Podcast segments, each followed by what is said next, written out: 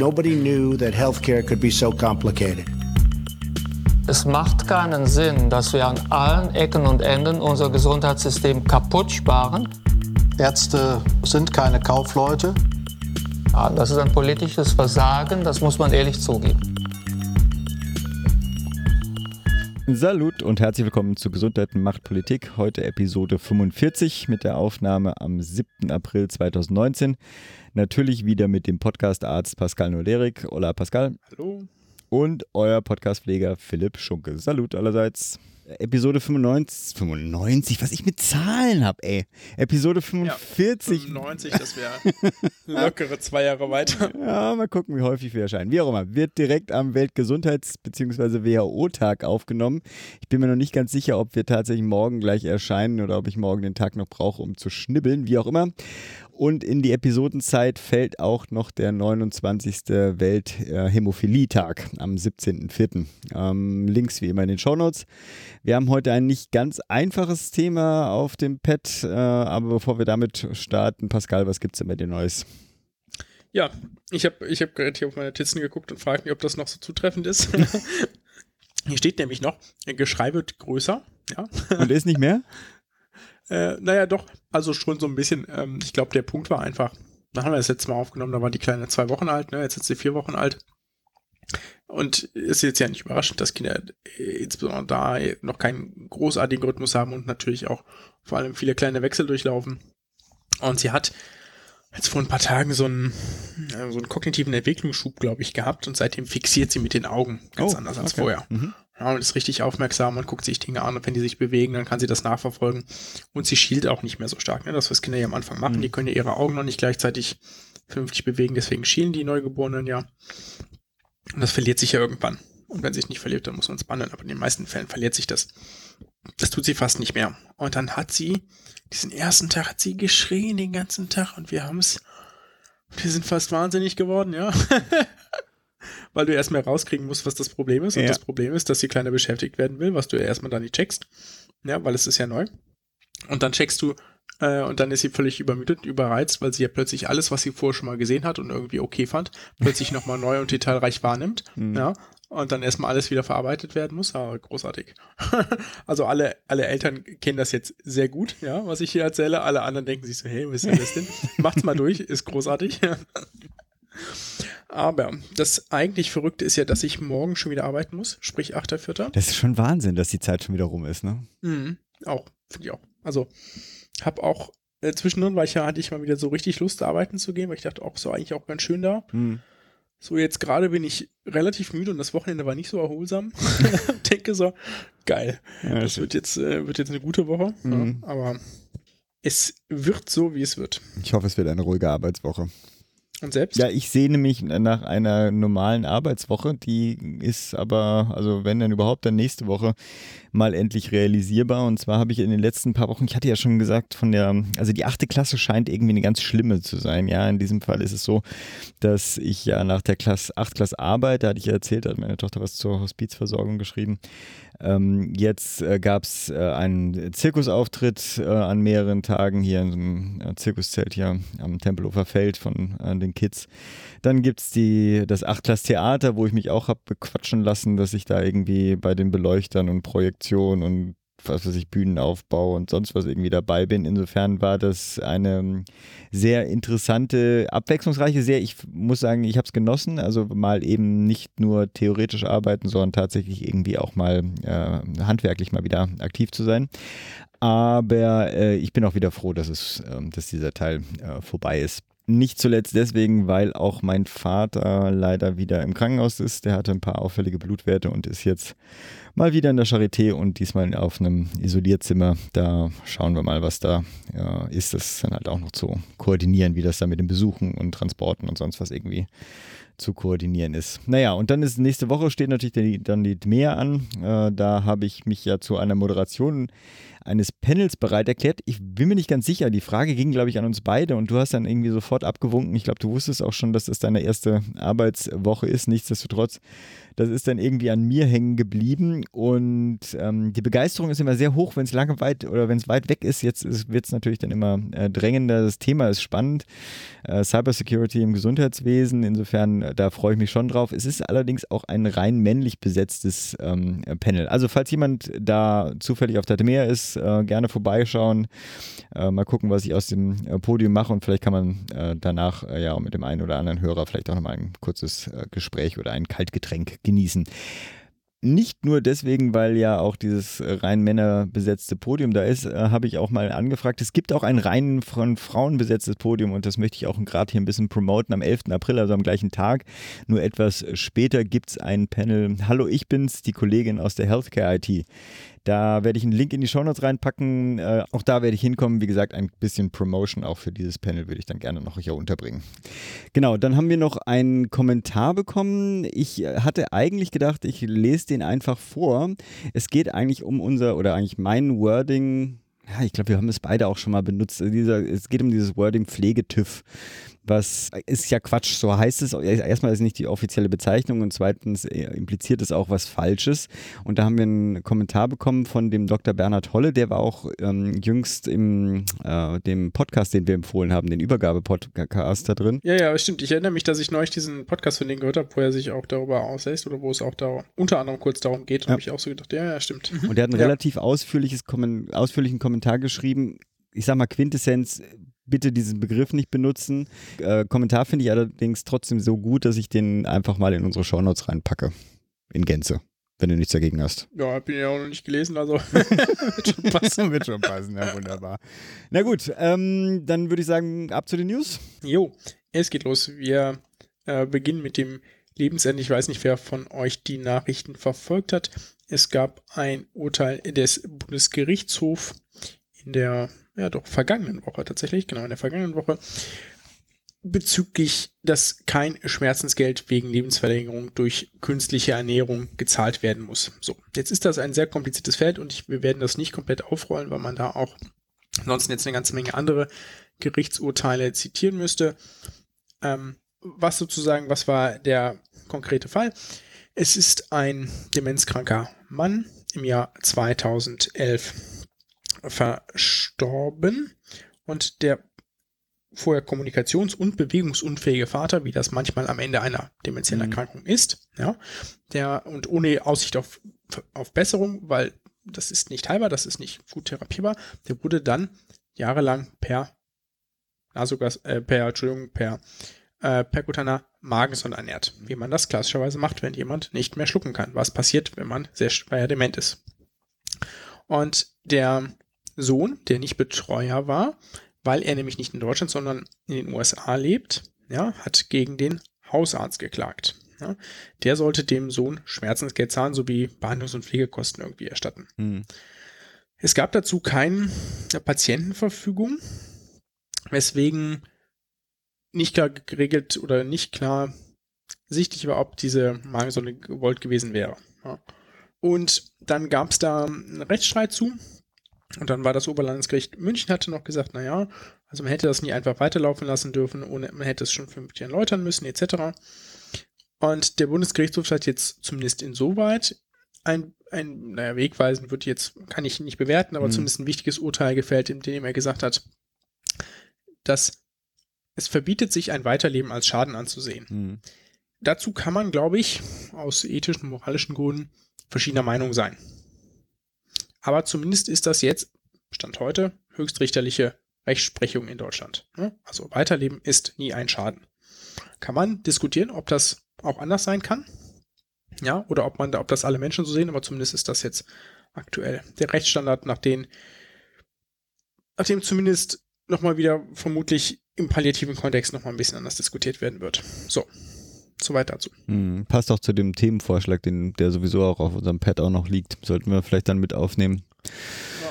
Gut, damit zur nächsten News. Am 3.4. hat das Kabinett Spahns Entwurf für ein bundesweit einheitliches Implantateregister, das Implantate-Errichtungsgesetz, auf den Weg gebracht. unabhängig vom positiven Feedback zum Kerninhalt. Ähm, da soll nämlich erreicht werden, die Sicherheit und die Qualität von Implantationen für gesetzlich und private Versicherte zu verbessern äh, ermöglicht das Gesetz auch, die wissenschaftliche Bewertung der erfassten Daten äh, besser vorzunehmen. Etwa kann aus der Lebensdauer von Implantaten im Körper Rückschlüsse auf die Qualität der Implantate gezogen werden, aber auch die Qualität der implantierenden Einrichtungen kann damit bewertet werden. Aber es verbirgt sich in diesem Gesetz und die Rebecca Beerheide hatte das letzte äh, Episode ja auch schon erwähnt oder uns gewarnt. Ein weiteres, ähm, wie hatten wir es genannt, ein ähm, Ermächtigungsgesetz von Spahn oder ein Anschlag auf die evidenzbasierte Medizin. In dem Gesetz geht es nun um Vorschläge zur Methodenbewertung im GBA. Stichwort erstmal war Beschleunigung, soweit so gut. Aber äh, der Observer Gesundheit hat einen schönen Kommentar geschrieben. Zitat, wissenschaftliche Grundsätze werden über Bord geworfen. Also statt neue Verfahren direkt in die Finanzierungspflicht zu bringen, wie das ja äh, bei vorherigen Anschlägen äh, so intendiert war, geht der Gesetzesentwurf jetzt den Weg über die Methoden. Äh, und zwar konkret sollen die Verfahren von GBA und IQWIC, so die Intention beschleunigt werden. Wie gesagt, Beschleunigung prinzipiell ja nicht grundsätzlich problematisch, aber die ministerielle Verordnung macht Vorgaben für die, Zitat, Anforderungen an die Unterlagen und den Nachweis zur Bewertung von Untersuchungs- und Behandlungsmethoden und damit ja den Kern evidenzbasierter Methodenbewertung. In anderen Worten, wenn man also wann werden randomisiert kontrollierte Studien, wann Fallserien oder wann auch nur Expertenmeinungen nötig, um zu entscheiden, ob die Verfahren dann auch in die Finanzierungspflicht reinkommen. Laut EBM-Netzwerk, das ist eine weitere Leseempfehlung, die ich da auch aufnehmen würde, gibt ähm, sich das BMG so das Recht, die jeweils angemessen oder das jeweils angemessene Evidenzniveau zu bestimmen. Ich simplifiziere jetzt vielleicht ein bisschen, äh, aber um das plastisch zu machen, also zum Beispiel bei der Frage Homöopathie, ja oder nein bei der Finanzierungspflicht, könnte zum Beispiel diese Beschleunigung dann so aussehen, äh, es reicht völlig ein eine fachliche Einschätzung des Deutschen Zentralvereins Homöopathische Ärzte, ähm, um die Entscheidung zu fällen. Also ich würde mal sagen, es bleibt beim Dauerfeuer aus dem BMG gegen die EBM in Deutschland und wir müssen weiter aufmerksam bleiben. Insbesondere, weil ich das Gefühl habe zumindest, dass äh, die Aufregung nicht mehr so groß ist wie bei den vorherigen Versuchen. Und äh, insofern befürchte ich, dass quasi dieses Dauerfeuer schon dazu geführt hat, dass da so eine gewisse Lethargie eingezogen ist. Hoffentlich nicht. Äh, hoffentlich irre ich mich da und auch das wird dann äh, scheitern. Dazu zwei Leseempfehlungen und ich glaube auch der, also wie gesagt, der Kommentar beim Observer Gesundheit und die Stellungnahme des EBM-Netzwerks. Ich glaube, in der Süddeutschen hat, war da auch, stand auch noch was drin, das würde ich dann auch noch mit aufnehmen. Okay, dann möchten wir euch auf was aufmerksam machen. Und zwar ist, ähm, findet am Mittwoch, den 10.04., ein Warnstreik des Marburger Bundes für kommunale Kliniken statt. Was ist passiert? Es gibt in regelmäßigen Abständen, naja, sagen wir, oder unregelmäßigen Abständen Neuverhandlungen der, des Tarifes zwischen den Arbeitgebern und den Arbeitnehmern. Ne, soweit so normal in jedem Betrieb. Und in dem Fall sind ist, vertritt die Arbeit, die ärztlichen Arbeitnehmer der Marburger Bund in den kommunalen Kliniken und dann gibt es den VKA, der die kommunalen Kliniken vertritt. Und da hat es in der Verhandlungsrunde keine Einigung gegeben, was soweit ja nichts Neues ist. Davon liest man ja häufiger mal, dass es da so etwas keine Einigung gibt. Und jetzt ruft der Marburger Bund zum Streik auf. Und zwar zu einem ganztägigen Bahnstreik am 10. April 2019. Sprich, alle Kolleginnen und Kollegen, die in einer kommunalen Klinik arbeiten, solltet ihr vorher sicher sein, wo ihr arbeitet, nicht, dass ihr einfach so streikt. ja, dann äh, dürft ihr da nämlich gerne daran teilnehmen und streiken. Ich gehöre nicht dazu, nicht, dass ihr euch wundert, dass ich hier fleißig zur Arbeit gehe am Mittwoch. Und gleichzeitig seid ihr herzlich zu einer zentralen Kundgebung am in Frankfurt am Main gegen 13 Uhr eingeladen. Da könnt ihr auch gerne hingehen, falls das für euch in der Nähe ist. Ist auf jeden Fall sicherlich ganz interessant. Ich finde die Forderung auch, äh, ich glaube, weitgehend oder alle sehr berechtigt, die da aufgestellt werden. Klar, das ist natürlich immer hochgeschossen und aber wenn davon nachher drei Viertel durchkommen oder die Hälfte, dann ist, hat sich das auch, hat sich, würde ich sagen, der Arbeitskampf da gelohnt in diesem Sinne. Ein bisschen Eigenwerbung. Ja, oder klar. nicht Eigenwerbung, bin ja da nicht so aktiv, aber finde, darf man auch mal hier für trommeln. Ja, wir drücken die Daumen. So, wir kommen vom Warnstreik äh, zurück zu unserer Organspendediskussion. Die geht nämlich jetzt weiter, auch im Bundestag.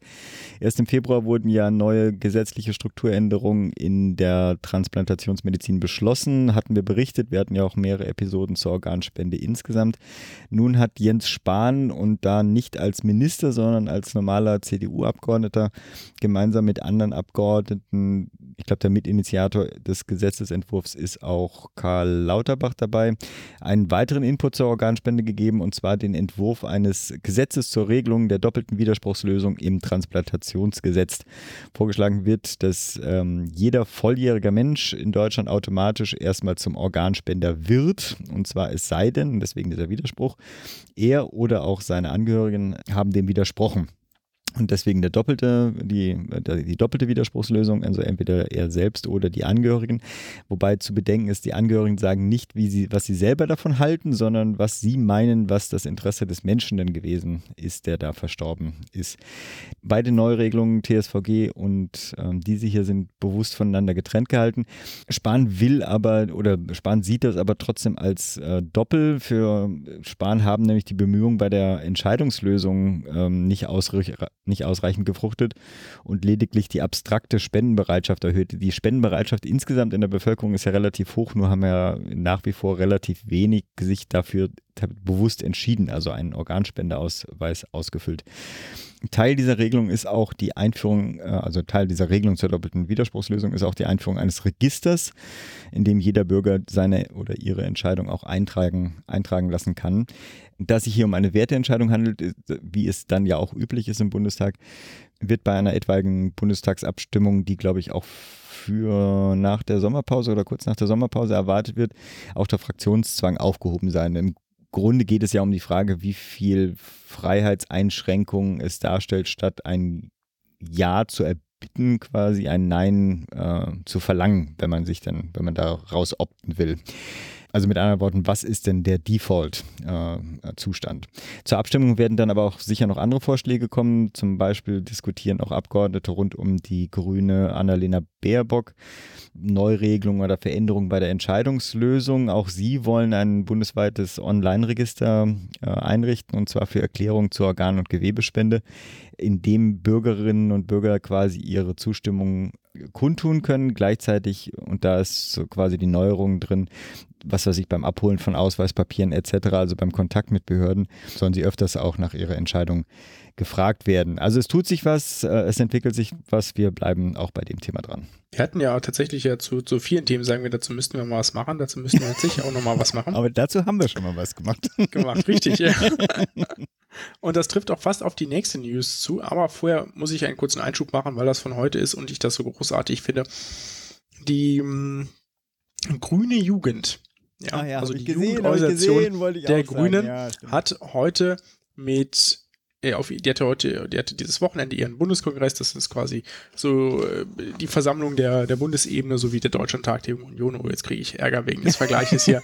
ähm, und zwar hat die mit, haben die jetzt beschlossen, die Kostenerstattung von Homöopathie durch die gesetzlichen Krankenkassen abzulehnen. Gesagt, hier, das geht nicht, äh, so funktioniert nicht evidenzbasierte sehr schön. Medizin. Ja, habe ich gesehen. Und das Twitter. ist großartig, mhm. weil damals federführend eigentlich die Paula Pichotta und der Julian Mütsch und ich war daran nur in ganz geringem Maße daran beteiligt, aber ich war zumindest mal dabei.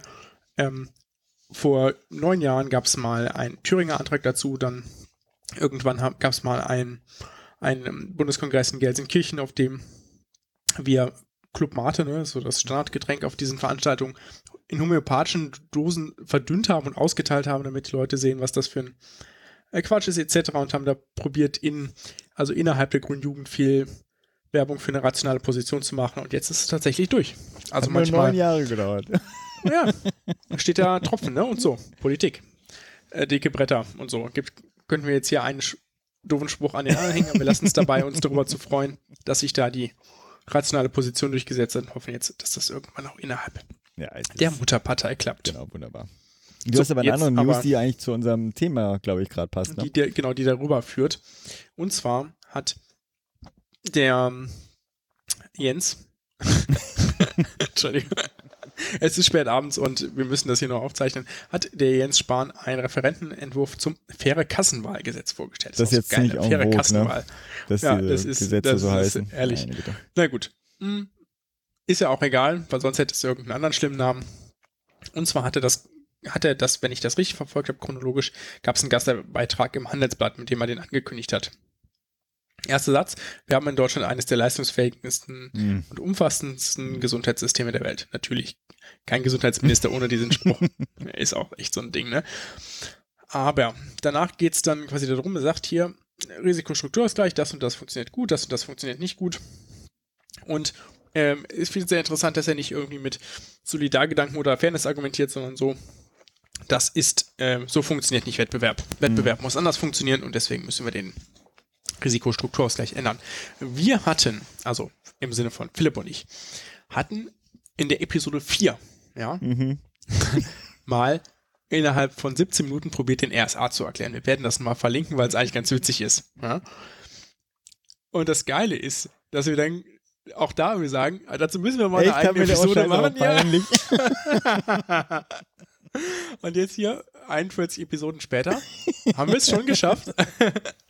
Nein, also jetzt nochmal ernsthaft. Wir werden euch innerhalb dieses Kalenderjahres fest versprochen ähm, und hoffentlich an, am Rande des, dieses Gesetzentwurfs um, um den RSA her, sozusagen herum begleiten. Das mag jetzt vielleicht nicht für jeden das most sexy Topic sein, ist aber jetzt nicht, nicht unabdingbar, aber es ist sinnvoll, das zu verstehen, wenn man vieles im Gesundheitswesen verstehen will. Deswegen erkläre ich gleich ein bisschen was vorab. Dann führen wir ein sehr ausführliches Gespräch, so ausführlich, dass wir es geteilt haben, mit einem Experten dazu, wie das Ganze überhaupt funktioniert. Wir, unser Plan ist im Verlauf des Jahres nochmal Experten ranzuholen, mit denen wir uns so unterhalten, was das aktuelle Problem ist und welche Reformvorschläge auf dem Tisch liegen.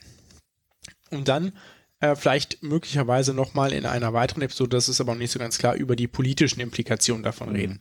Aber sozusagen jetzt erst einmal Grundlagen schaffen. Äh, uns hat Spaß gemacht. Ich glaube, das ist auch ein interessantes Gespräch geworden. Und dann so ein bisschen die Wissenschaft dahinter. Jetzt aber muss ich mal einen Schluck trinken, bevor ich hier jetzt gleich zwei Minuten rede am Stück. Ich habe mir das nämlich alles schön fein säuberlich aufgeschrieben Wunderbar. was man wissen sollte. Es gibt in Deutschland ja, schon seit langer Zeit mehrere Krankenkassenarten.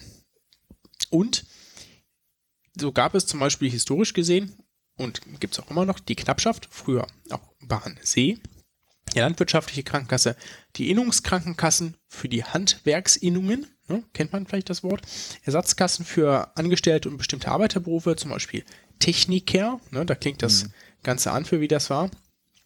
Betriebskrankenkassen für Betriebe mit mehr als 1000 versicherungspflichtigen Personen und der Betrieb entscheidet sich dafür einzurichten und allgemeine Ortskrankenkassen für alle anderen Personen. Sprich, früher konnte man nicht wechseln, sondern, beziehungsweise nur innerhalb eines gewissen Rahmens wechseln, sondern war aufgrund seiner Profession innerhalb einer Krankenkassenart zugeordnet. Sprich, habe ich eine Technikerlehre gemacht, war ich innerhalb der Ersatzkassen. Habe ich eine Handwerkerlehre gemacht, war ich innerhalb der Innungskrankenkassen. Etc. etc. Daher, früher, ganz klassisches Modell, Frauen quasi nicht gearbeitet haben, bis auf wenige Fälle, sondern stattdessen immer innerhalb der Familienversicherung mitversichert war, musste man sich darüber auch wenig Gedanken machen. Ne? So, das war so. Dadurch, dass, kann man sich ja gut vorstellen, sich die Finanzkraft der Versicherten ganz stark unterschieden hat zwischen Handwerkern und vielleicht Beamten in anderen Gruppen, ja, gab es da zwischen diesen Krankenkassen und den Krankenkassenarten auch sehr stark divergierende Beitragssätze, nämlich irgendwo schwanken zwischen 8 bis 16 Prozent des Einkommens. Ne? Also das ist schon ein ordentlicher Unterschied und man findet das möglicherweise vielleicht unfair, dass die anderen deutlich weniger zahlen.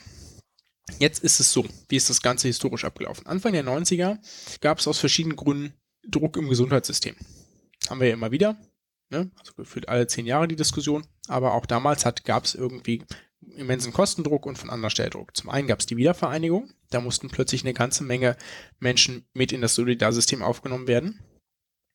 Es gab eine Klage vor dem Bundesverfassungsgericht, die damals durchaus aussichtsreich war bezüglich dieser genannten Beitragssatzunterschiede. Es gab natürlich einen Ausgabenanstieg im Gesundheitswesen und damals hat, das muss man da sehr zugute halten, der Gesundheitsminister Seehofer, ne, erinnert euch hier, Herr Heimathorst, damals gesagt, wir müssen das grundlegend reformieren und da gab es dann Gespräche auf höchster Ebene zwischen Union und der SPD, die damals in Opposition war. Und letztlich gab es dann eine Konferenz in Lahnstein zwischen Seehofer und dem, seinem Verhandlungsteam und der SPD und dem Verhandlungsteam. Und damals ist es zum sogenannten Lahnstein-Kompromiss von 1992 gekommen. Der ist insofern bemerkenswert, als da quasi kein Lobbydruck herrschen konnte und dementsprechend eine ganze Menge wegweisende Sachen beschlossen werden konnten. Wir konzentrieren uns jetzt nur auf das, was bezüglich der Kassen dort vereinbart wurde, sonst würde das zu weit führen. Es wurde mit den Beschlüssen im Verlauf dann die historische Bindung an eine Krankenkassenart abgeschafft und eine Wahlfreiheit geschaffen. Sprich, ich konnte mir dann als Versicherter eine Krankenkasse aussuchen. Das bedeutet, wenn ich meine Krankenkasse mir aussuchen kann, muss diese Krankenkasse in einem Solidarsystem mich ja auch nehmen, sonst haben wir wieder eine Risikoselektion. Dazu später mehr. Das heißt, gleichzeitig wurde ein Kontrahierungszwang eingeführt. Das bedeutet, wenn ich einen Kontrakt, also einen Vertrag aufsetze, ja, muss die andere Krankenkasse, muss die Krankenkasse dem zustimmen, sie darf ihn nicht ablehnen. Das nennt sich Kontrahierungszwang. Das war damals das Gesundheitsstrukturgesetz. Diese freien Krankenkassenwahl galt ab 1996. Der gleichzeitig eingeführte Risikostrukturausgleich, um die Finanzen der Kassen anzupassen, galt ab 94. Also die haben das quasi mhm. im Vorfeld ein bisschen nivelliert. Jetzt noch ganz kurz. 2007 wurde dann eingeführt, dass auch die Mobilitätslast im RBSA berücksichtigt werden soll. 2009 kam dann der Gesundheitsfonds und seitdem gehen alle Beitragseinnahmen der Krankenkassen in den Fonds. Dazu dann gleich auch nochmal mehr im Gespräch. Jetzt können wir eigentlich äh, zum Gespräch springen. Willst du ihn vorstellen? Ganz kurz, oder? vielleicht, ich meine, sind ja nur zwei, drei Zeilen. Also Sebastian Kuhn haben wir im Gespräch, der ist Politikwissenschaftler mit Statistikschwerpunkt und arbeitet seit, äh, glaube ich, drei Jahren, hat er uns gesagt, bei einer Krankenkasse. Sein Fokus ist Datenanalyse, Gesundheitsökonomie und natürlich, und deswegen ist er ja auch bei uns im Gespräch, Morbi RSA. Er sprach ja bei uns nicht als Vertreter seines Arbeitgebers, sondern als statistikbegeisterter Privatmensch. Ja, ja, ähm, ich war auch überrascht, aber sowas soll es wohl auch geben. Und ich würde sagen, das Gespräch ist so aussagekräftig, ich würde einfach sagen, ab zum Gespräch. Mhm. Hallo Sebastian, freut uns, dass wir äh, heute Abend, kann man ja eigentlich sagen, doch, kann man schon erzählen, wann wir hier aufzeichnen, äh, miteinander sprechen können und dich für das Interview gewinnen können. Ja, um jetzt das nicht, nicht zu sehr ausufern zu lassen. Und wir haben ja quasi, werden dich quasi kurz schon vorgestellt haben, warum benötigt es einen Ausgleich der Finanzen zwischen den Krankenkassen? Man könnte doch jetzt ähm, vielleicht auch ganz ketzerisch gesagt, Krankenkassen doch wie Unternehmen auch, ne, in einem Markt, in einem Gesundheitsmarkt auch einfach insolvent gehen lassen, wenn sie schlecht wirtschaften, oder? Klar, könnte man. Ähm, da spricht auch nichts dagegen. Also es ist überhaupt nicht gesagt, dass Krankenkassen nicht insolvent gehen, wenn sie schlecht wirtschaften.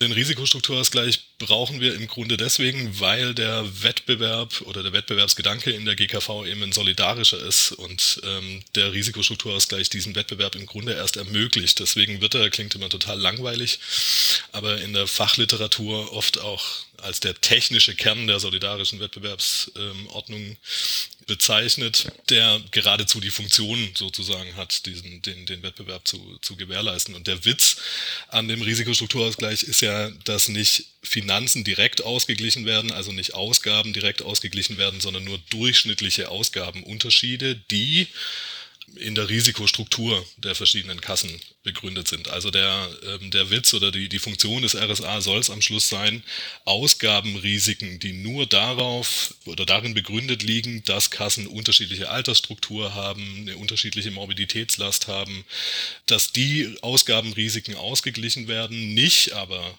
Ausgabenunterschiede, die, die auf dem Management der, der, der Kassen beruhen. Das heißt, wenn eine Kasse schlecht wirtschaftet, kann sie auch weiterhin ganz normal, ganz normal pleite gehen sozusagen. Das ist ja in der Vergangenheit auch schon ein, zwei Mal passiert. Müssen wir vielleicht nochmal kurz dazwischen fragen, wenn wir jetzt sagen, wir müssen nur Ausgaben ausgleichen, äh, was passiert denn mit den Einnahmen? Also wie funktioniert das?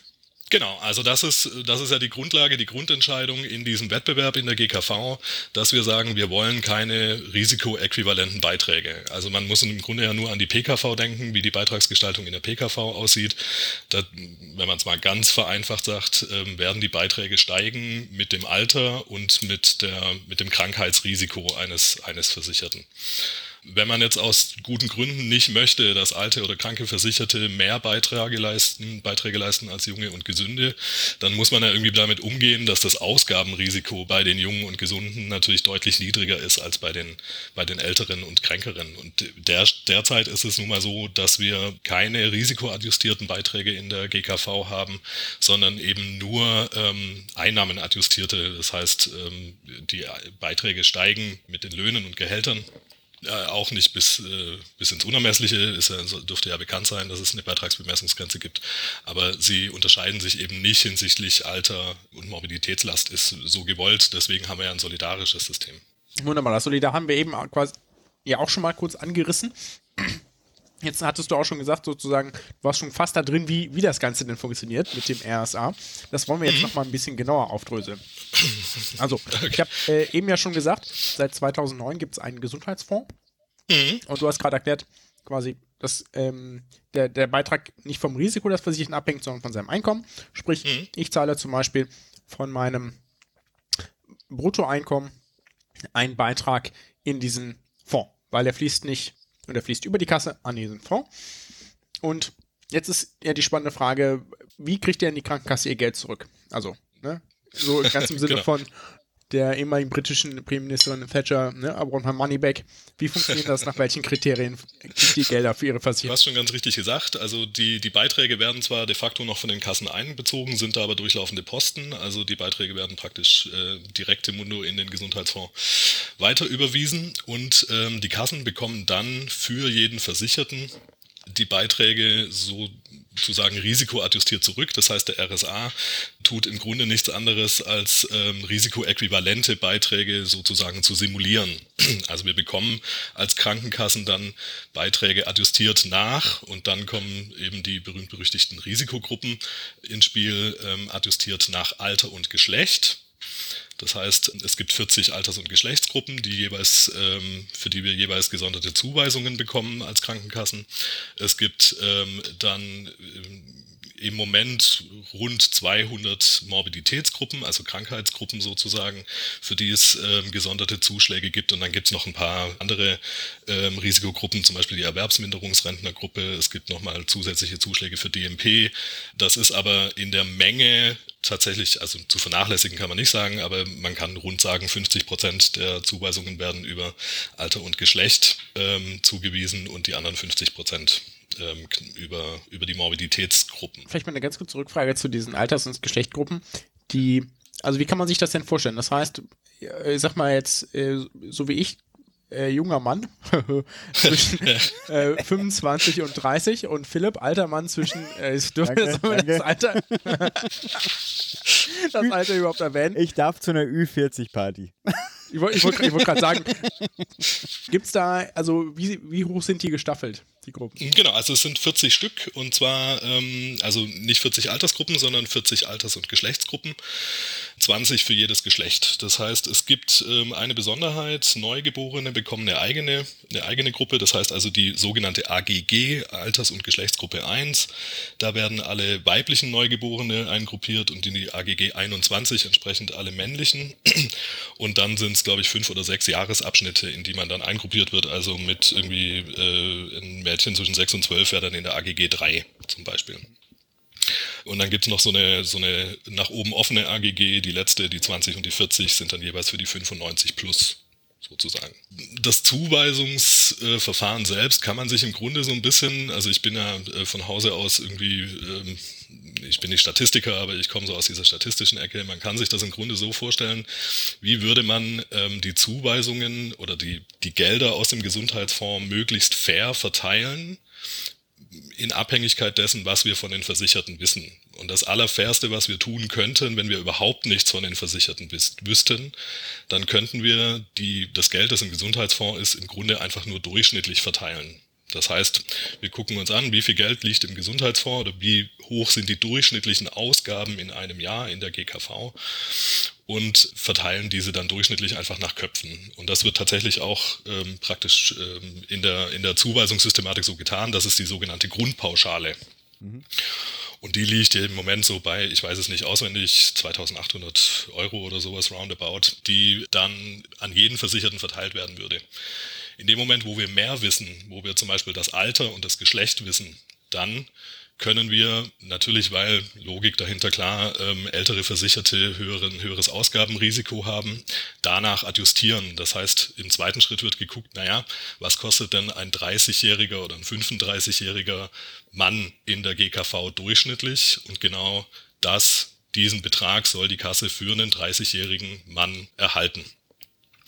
Wenn wir dann noch mehr wissen, zum Beispiel Informationen über die Morbidität, über die Krankheit der, der Versicherten haben, dann lässt sich das auch, lässt sich diese Grundpauschale auch danach nochmal adjustieren, so dass am Schluss, ich sage, das ist extrem vereinfacht, aber ähm, dass am Schluss die Situation so sein soll, dass sie eine Kasse von mir aus für einen 30-jährigen Diabetiker männlich genau die Zuweisungen bekommt, die ein 30-jähriger Diabetiker ähm, männlich in der GKV in dem jeweiligen Jahr gekostet hat.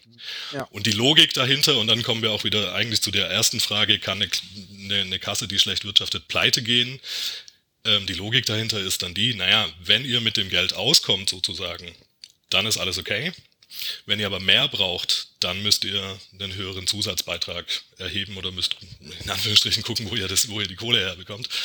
Deswegen werden auch durchschnittliche Ausgaben ausgeglichen und nicht Ist-Ausgaben, um einen Wirtschaftlichkeitsanreiz ähm, zu erhalten, um den Anreiz zu erhalten, Diabetiker von mir aus ähm, besonders äh, effizient zu versorgen, um dann gegebenenfalls da eine, ich sage jetzt mal, Überdeckung zu, zu generieren und ähm, entsprechend niedrigen Beitrag zum Beispiel erheben zu können. Jetzt äh, schleiche ich mich dann doch mal kurz mit einer äh, Zwischenfrage rein. Und zwar gibt es ja doch ein paar Patienten, die dann irgendwie extrem hohe Kosten im Jahr verursachen. Gehen die trotzdem in diese Durchschnittsberechnung mit ein? Also es gibt ja Patienten, die dann durchaus mal ein, zwei Millionen äh, Euro im Jahr ähm, äh, verschlingen. Im Gesundheits- und Krankensystem gibt es ja so einen Hochrisikopool, ähm, wo die dann extra behandelt Dazu werden. Dazu würde ich gerne direkt einsteigen, weil ich exakt was auch fragen wollte. ähm, also ein bisschen anders, weil ich mich, ich erinnere mich mal, dass ich mal ein Papier gelesen habe, äh, ich sage jetzt nicht von welcher Kasse, die so ein bisschen aufgeführt haben, äh, wie so durchschnittliche Kosten sind und die bei einem oder tatsächlich aus dieser zufälligen Stichprobe, die sie gezogen haben, eine Person ausklammern mussten, weil die so, so hohe Kosten mhm. generiert hat, dass das den gesamten mhm. Durchschnitt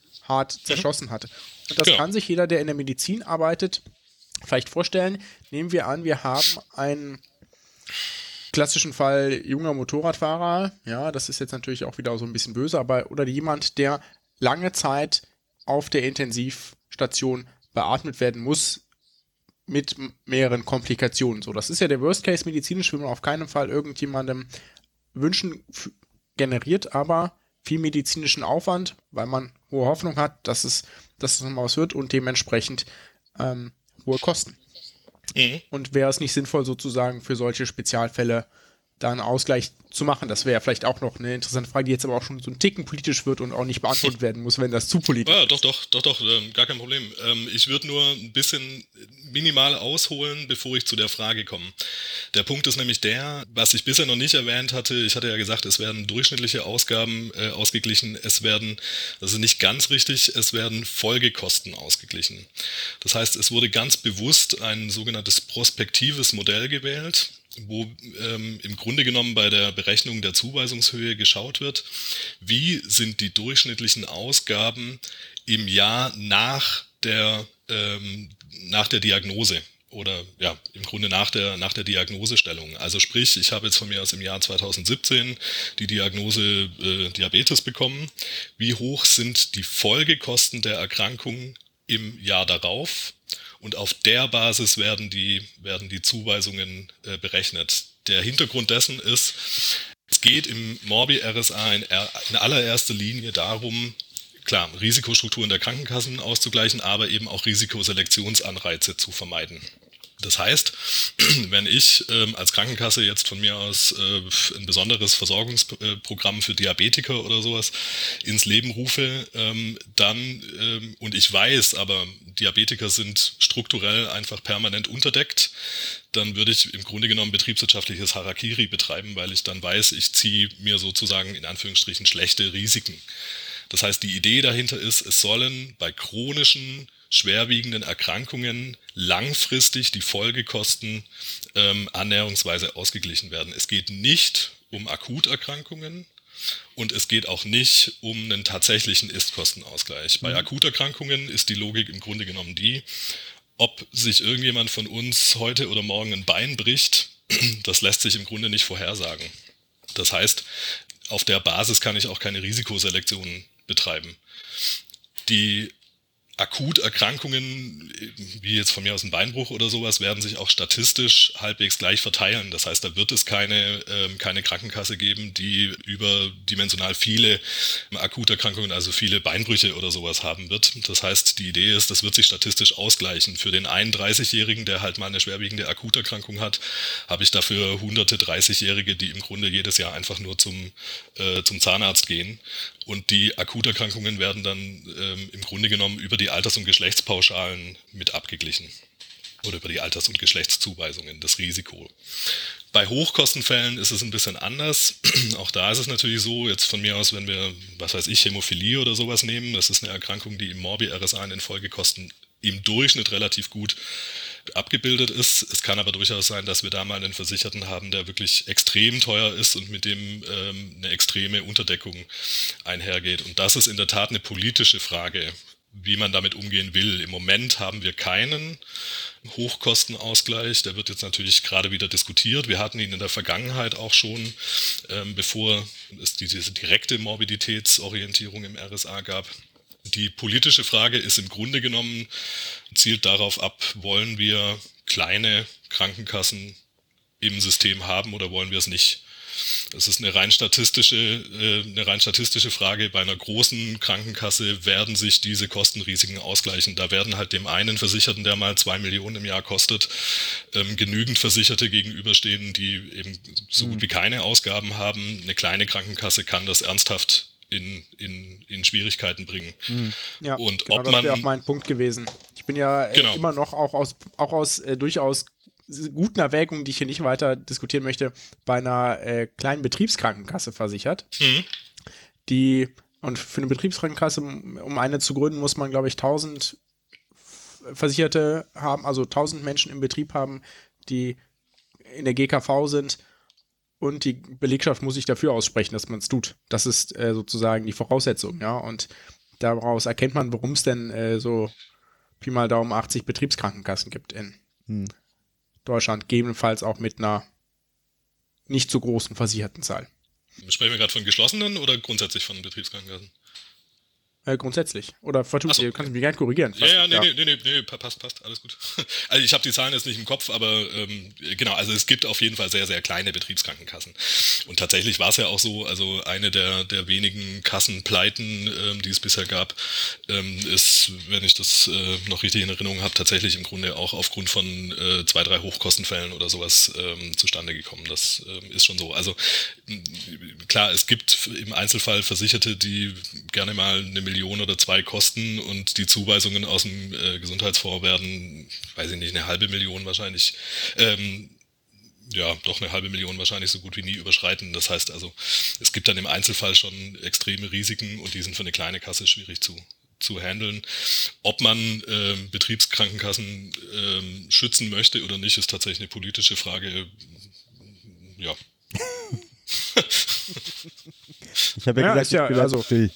Mir, mir, mir geht's mir geht's gar nicht um, um Betriebskrankenkassen ähm, äh, und um deren Existenzberechtigung, die ist äh, äh, zweifellos da. Mir geht's eher dann darum, also man, man kann zweifellos sich ähm, gute Gründe dafür finden, Hochkostenfälle auszugleichen. Das, die Gefahr, die darin besteht, ist, dass ein, ein Ist-Kostenausgleich, also dass man zum Beispiel sagt, das sind ja die, die, die Debatten, die, es, äh, die im Raum stehen, dass man sagt, alles über, weiß ich nicht, 100.000 Euro oder sowas wird zu 80 Prozent einfach direkt ausgeglichen. Die Gefahr von solchen Ist-Kostenausgleichen ähm, besteht im Grunde darin, Wirtschaftlichkeitsanreize zu nehmen. Also Anreize zu nehmen, auf die Ausgaben zu achten, wenn man weiß, ab äh, einem bestimmten Schwellenwert kriege ich sowieso alles ähm, äh, wieder eins zu eins raus, könnte es theoretisch einen Anreiz geben, ähm, an der Ausgabensteuerung ähm, nicht mehr so viel Energie reinzustecken. Ähm, es gibt Alternativen, die da diskutiert werden, dass man eben nicht einen Ist-Kostenausgleich macht, sondern tatsächlich einen Unterdeckungsausgleich macht, also sprich nachdem der RSA ähm, durchgeführt wurde, guckt, wo bestehen trotzdem noch extreme Unterdeckungen. Und diese dann auszugleichen, das halte ich für eine, eine durchaus äh, für einen Vorschlag, über den man durchaus reden kann. Also da, da, da gibt es keinen, keinen grundsätzlichen, ähm, äh, keinen grundsätzlichen Widerspruch dagegen, glaube ich. Also über die Ausgestaltung von so einem Hochrisikopool muss man sicher sprechen, aber ähm, klar, die Wirkung ist relativ, relativ klar. Da geht es vor allen Dingen darum, die Grundsatzfrage, ob man kleine Kassen schützen will, sozusagen. So, letzte äh, Rückfrage, weil wir das jetzt zweimal erwähnt haben und wir kein Glossar hinzufügen möchten in die Show Notes. ja, was ist Über- und Unterdeckung? Genau, also eine Über- und Unterdeckung ist im Grunde eine relativ simple Rechnung. Ich schaue mir für bestimmte Versichertengruppen, theoretisch kann man das natürlich auch für einzelne Versicherte machen, aber ähm, der RSA hat ja eben nicht das Ziel, äh, bei jedem einzelnen Versicherten dafür zu sorgen, dass Zuweisungen und Ausgaben in einem, äh, in einem ausgewogenen Verhältnis stehen, sondern es geht immer darum, dass es in bestimmten äh, versicherten Gruppen ähm, zu ja, einer Äquivalenz sozusagen von Zuweisungen und Ausgaben gibt. Man guckt im Grunde genommen einfach nur, wie hoch waren die Zuweisungen, zum Beispiel für ähm, jetzt die 30-Jährigen oder sowas. Ähm, und danach guckt man, wie hoch waren die Ausgaben für die 30-Jährigen. Wenn die beiden deckungsgleich sind, dann ja, hat man eine, eine, perfekte Deckung sozusagen. Sind die Ausgaben höher gewesen als die Zuweisungen, dann spricht man von einer Unterdeckung. Und sind die Zuweisungen höher gewesen als die tatsächlichen Ausgaben, dann spricht man von einer Überdeckung. Und spannend im Morbi RSA ist halt zu gucken, naja, wie gut gedeckt in Anführungsstrichen dann sind eben gesunde Versicherte oder kranke Versicherte, also Stand jetzt zum Beispiel sind Versicherte, die keine Morbi-RSA-relevante Erkrankung haben, im Moment mit, ich weiß es nicht, 104, 105 Prozent oder sowas überdeckt. Und äh, Versicherte, die eine Morbi-RSA-relevante Erkrankung haben, sind also bei einer mit irgendwie, weiß ich nicht, 95, 96 Prozent, also mit 4, 5 Prozent unterdeckt. Wenn man äh, bei ganz bei multimorbiden Versicherten ähm, steigt die Deckung dann schon wieder ein bisschen. Die sind dann mit roundabout, weiß ich nicht, äh, 99 Prozent oder sowas gedeckt oder vielleicht sogar bei 100 entscheidend ist für eine, für eine Krankenkasse immer ähm, zu wissen, dass leicht identifizierbare Versicherungsgruppen wie ähm, ja, äh, Menschen mit, äh, mit bestimmten Erkrankungen, dass die ähm, im Durchschnitt gut mit den Zuweisungen versorgt werden können, dann entstehen keine Risikoselektionsanreize. Hm. Jetzt haben wir so viel über Erkrankungen geredet, jetzt müssen wir da einmal nochmal genau einsteigen. Also, mach mal, fragen wir mal viele Fragen auf einmal, das macht es einfacher. Warum sind es genau, genau, warum sind's genau 80 Krankheiten? Ja, also ja. ich weiß, warum es sind, aber ich würde es ganz gerne von dir hören. Und ähm, also wer hat das, also weiß da jemand, wer diese Idee hatte? Ähm, wer hat festgelegt, welche Krankheiten da drunter fallen und wie ist das passiert? Genau, also ich glaube, ihr hattet ja vorhin schon über die Geschichte sozusagen des Morbi RSA ein bisschen oder über die Entwicklung ein bisschen gesprochen. Es gab im Jahr, ich glaube 2001, ähm, die, die, die politische Erwägung oder den, den politischen Entschluss, ähm, den bis dahin ähm, noch nicht morbiditätsorientierten Risikostrukturausgleich eben ja mit Morbiditätsinformationen zu erweitern. Ähm, dazu gab es dann danach relativ viele Gutachten, äh, unter anderem auch mitverfasst von äh, Herrn Lauterbach seinerzeit. Und die haben alle mit dem kompletten Krankheitsspektrum gearbeitet und haben zum Teil auch andere Modelle vorgeschlagen, als wir es heute haben. Und es war einfach 2006, 2007 politisch nicht umsetzbar, einen morbiditätsorientierten Risikostrukturausgleich ähm, politisch einzuführen. Das scheiterte, glaube ich, seinerzeit vor allen Dingen am Bundesrat. Und in der, in der Folgezeit gab es irgendwann mal eine, eine Kompromisslösung ähm, und die Kompromisslösung sah eben so aus, das Krankheitsspektrum zu äh, begrenzen. Warum? Äh, der Hintergedanke war der, ähm, wenn das gesamte Krankheitsspektrum ähm, mit in Morbi RSA einbezogen wird, könnte es zu großen Verwerfungen führen. Könnte es einfach sein, dadurch, dass die Morbiditätsadjustierung die Zuweisungssystematik so vollständig verändert, dass es da zu größeren Verwerfungen gibt, weswegen man ähm, seinerzeit sich entschlossen hatte, es zu begrenzen, also die Anzahl der einbezogenen Krankheiten zu begrenzen, um eine, ich glaube die Formulierung damals war, eine gleitende Morbiditätsorientierung ähm, in den, in den Morbi-RSA zu bekommen. Das war dezidiert auch als Übergangslösung gedacht. Warum es jetzt gerade 50 bis 80 geworden sind, weiß ich ehrlich gesagt aber auch nicht. Jetzt ist es eine ganz schön lange Übergangslösung, ne? aber dazu kommen wir vielleicht äh, gleich nochmal. Also Wer hat das festgelegt und wie ist das geschehen mit denen? Genau, also es gab dann diese, äh, die, die, die Krankheitsfestlegungen, also die Modelle wurden in den Gutachten zum Teil schon gelegt und wurden dann auch vom wissenschaftlichen Beirat seinerzeit erarbeitet. Also es gibt Modelle, in denen ähm, alle Erkrankungen in den Morbi RSA mit einbezogen werden können, von, von damals noch. Welche Krankheiten jetzt dann tatsächlich äh, mit einbezogen werden, ist im Grunde genommen eine, eine politische Vorgabe. Und die politische Vorgabe sieht so aus, dass chronische oder Erkrankungen, die einen schwerwiegenden Verlauf haben, mit einbezogen werden sollen. Chronisch bemisst sich über die Chronizitätsrate und der schwerwiegende Verlauf, glaube ich, über die Hospitalisierungsquote. Und die Erkrankungen sollen sehr kostenintensiv sein. Das heißt, sie sollen das 1,5-fache der durchschnittlichen Leistungsausgaben, also der, der, der, durchschnittlichen Krankheitskosten sozusagen überschreiten. Und diese Krankheitsauswahl wird ähm, jedes Jahr aufs Neue getroffen und wird, äh, da gibt es einen Vorschlag vom wissenschaftlichen Beirat. Das äh, Bundesversicherungsamt wird dann im, äh, im Festlegungsverfahren, werden die Krankheiten dann ausgewählt, wird auch die Berechnung offengelegt. Und ähm, dann gibt es ein Anhörungsverfahren, wo äh, unter anderem zum Beispiel der GKV-Spitzenverband dann die Möglichkeit hat oder die Kassen die Möglichkeit haben, sich dazu zu äußern. Und ich hoffe, ich werde hier nicht gesteinigt. Das ist nämlich jetzt der erste Teil unseres Interviews. Wir haben uns entschieden, das in zwei Teile aufzusplitten, damit es nicht allzu lang wird. Wer das schon vorher alles hören möchte, der kann sich gerne bei mir melden. Ansonsten bitte Geduld für eine weitere Episode. Dann werden wir den Rest des Interviews noch veröffentlichen. Genau, und damit ab zu einem kleinen historischen Mini-Hinweis. Heute will ich an eine leider gerade erst historisch gewordene Person erinnern. Und hier auch mein Dank an den European Skeptics Podcast für den Hinweis. Die Frau, an die ich erinnern möchte, war eine der wichtigsten Akteurinnen für die HPV-Impfung, und zwar Laura Brennan. Kurz zum Hintergrund. Seit kurzem gibt es ja Impfstoffe gegen den Gebärmutterhalskrebs und zwar über den Umweg, dass diese Impfstoffe durch den Aufbau einer Immunität gegen bestimmte Typen der sexuell übertragbaren humanen Papillomaviren HPV äh, schützen können. Denn fast alle Gebärmutterhalskrebsarten, ich glaube, es geht fast schon an die 100 Prozent ran, 99,7 hatte ich mir ja aufgeschrieben, werden durch Infektionen mit diesem, mit einem dieser Hochrisiko-HPV ausgelöst. Die Impfung selber schützt derzeit äh, noch gegen vier Typen dieses Virus. Es werden immer mehr, aber die decken bereits 80 Prozent der Zervixkarzinome ab. Bei Laura Brennan wurde mit 24 Jahren ein Gebärmutterhalskrebs diagnostiziert und seit ihrer Diagnose hat sich intensiv für die Impfung und gegen äh, verschiedene Impfgegnergruppen engagiert. Unter anderem durch ihr Engagement konnte so die Impfquote in Irland von 51 auf 70 Prozent gesteigert werden. Leider ist sie am 20. März im Alter von nur 26 Jahren gestorben und wir wollen hier an sie erinnern. Dazu auch ein kleiner Soundbite äh, aus einem kleinen Video, was sie gedreht hatte. My name is Laura. I was diagnosed with cervical cancer stage 2B in December 2016 and unfortunately it is no longer curable. If I had had the vaccine I wouldn't be in the position I am in today because the vaccine protects against HPV 16 and HPV 16 caused by cancer. When I got my diagnosis, I decided that I would do anything to stop this from happening to anyone else. Sometimes when you hear about cervical cancer, you don't actually think that could be my daughter, that could be my friend.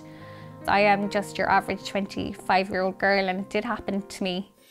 As long as I'm lucky to be here, I will continue to share the message to anyone that will listen. The HPV vaccine is safe and effective, and it is the best tool we have to prevent this cancer from happening. Ja, und für ihr Mut, ihr Engagement und vor allem auch ihre Energie in ihrer Lebenssituation auch unsere Würdigung und unser Salut. Ja, jetzt ist vielleicht noch ein bisschen schwer, den Schwenk zu machen, aber auch jetzt wieder ein paar Termine. Ich schmeiße ja hier vor allem Events rein, an denen ich selber zumindest plane, dabei zu sein. Am Anfang steht vom 9. bis zum 11.04., also jetzt gerade an kommende Woche, die DMEA Connecting Digital Health äh, Motto dieses Jahr Zeichen setzen für digitale Gesundheitsversorgung. Ich selbst moderiere da auch eine Session. Da muss ich mich auch endlich mal darauf vorbereiten. Link kommt in die Show Notes. Da geht es um Hacking, Doxing, Datenklaus, Cybersecurity im Gesundheitswesen.